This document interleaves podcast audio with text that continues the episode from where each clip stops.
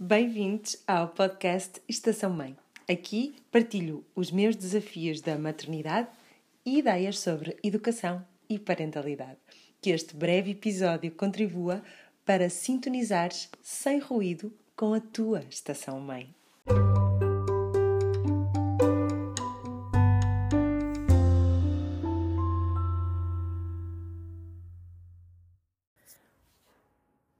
Há uma tendência em todos nós, pais, adultos, que é compreensível, de achar que um miúdo bem resolvido ou emocionalmente são ou com boa autoestima é um que domina na perfeição as suas emoções, as suas eh, até sensações ou desilusões.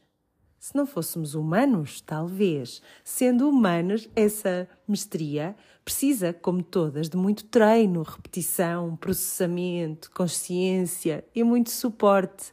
É rara nos adultos e é impossível numa criança ou num adolescente.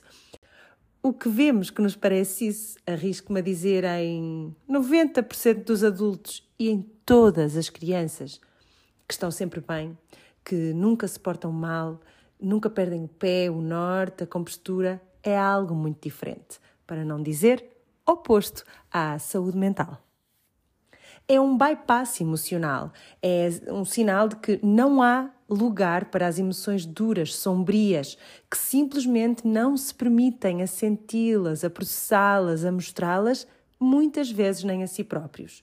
E isso de parecer sempre bem não tem nada a ver com boa autoestima e saúde emocional. Pelo contrário, é o corredor mais rápido para se fecharem dentro deles e dentro de todos nós quartos escuros de sofrimento.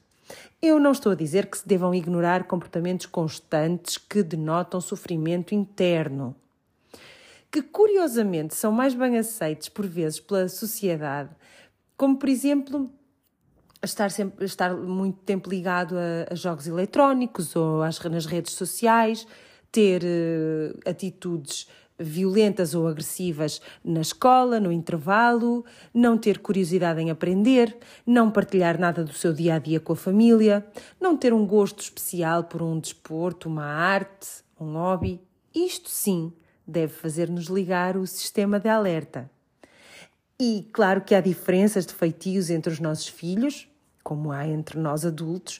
Uns de nós parecem realmente mais predispostos à, à alegria e a descomplicar, não é?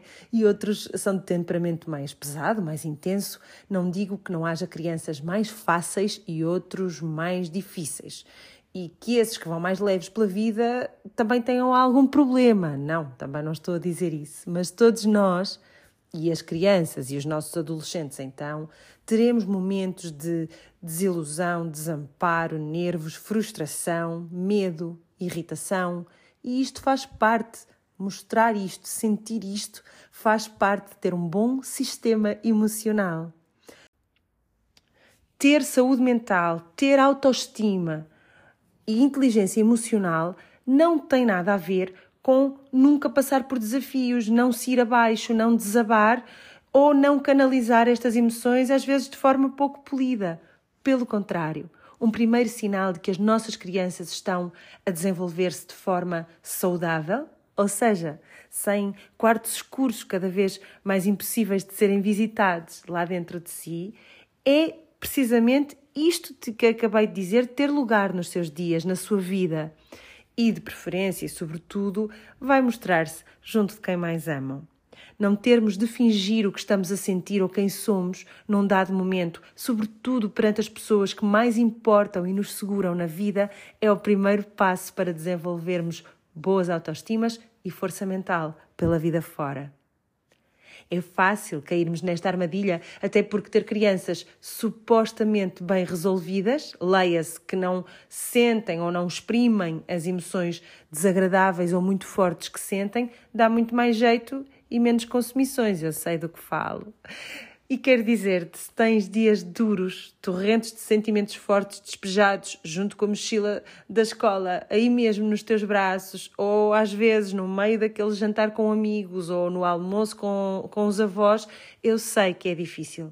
Mas sempre que conseguires, não ouças as vozes que não importam. Não vejas os olhares de reprovação, Não te deixes ir com a energia tensa que fica no ar. Sustenta, responde com amor, ou pelo menos sem crítica ou reatividade. Está lá para eles. Conversa, quando for possível, sobre outras possibilidades, partilha histórias pessoais, pergunta muito e ampara as emoções sem as quereres calar, resolver ou desmerecer. Mostra que haverá forma de as coisas melhorarem que juntos vão descobrir. Porque fazer isto é, por vezes, sobre-humano, tudo o que não precisas é de alimentar a seguir os sentimentos de que estás a fazer algo mal, de que o teu filho tem um problema ou está errado. Não está. E tu estás a fazer bem. Mãe Maravilha, Pai Herói são todos os que permitem que os seus filhos sejam bem menos do que perfeitos.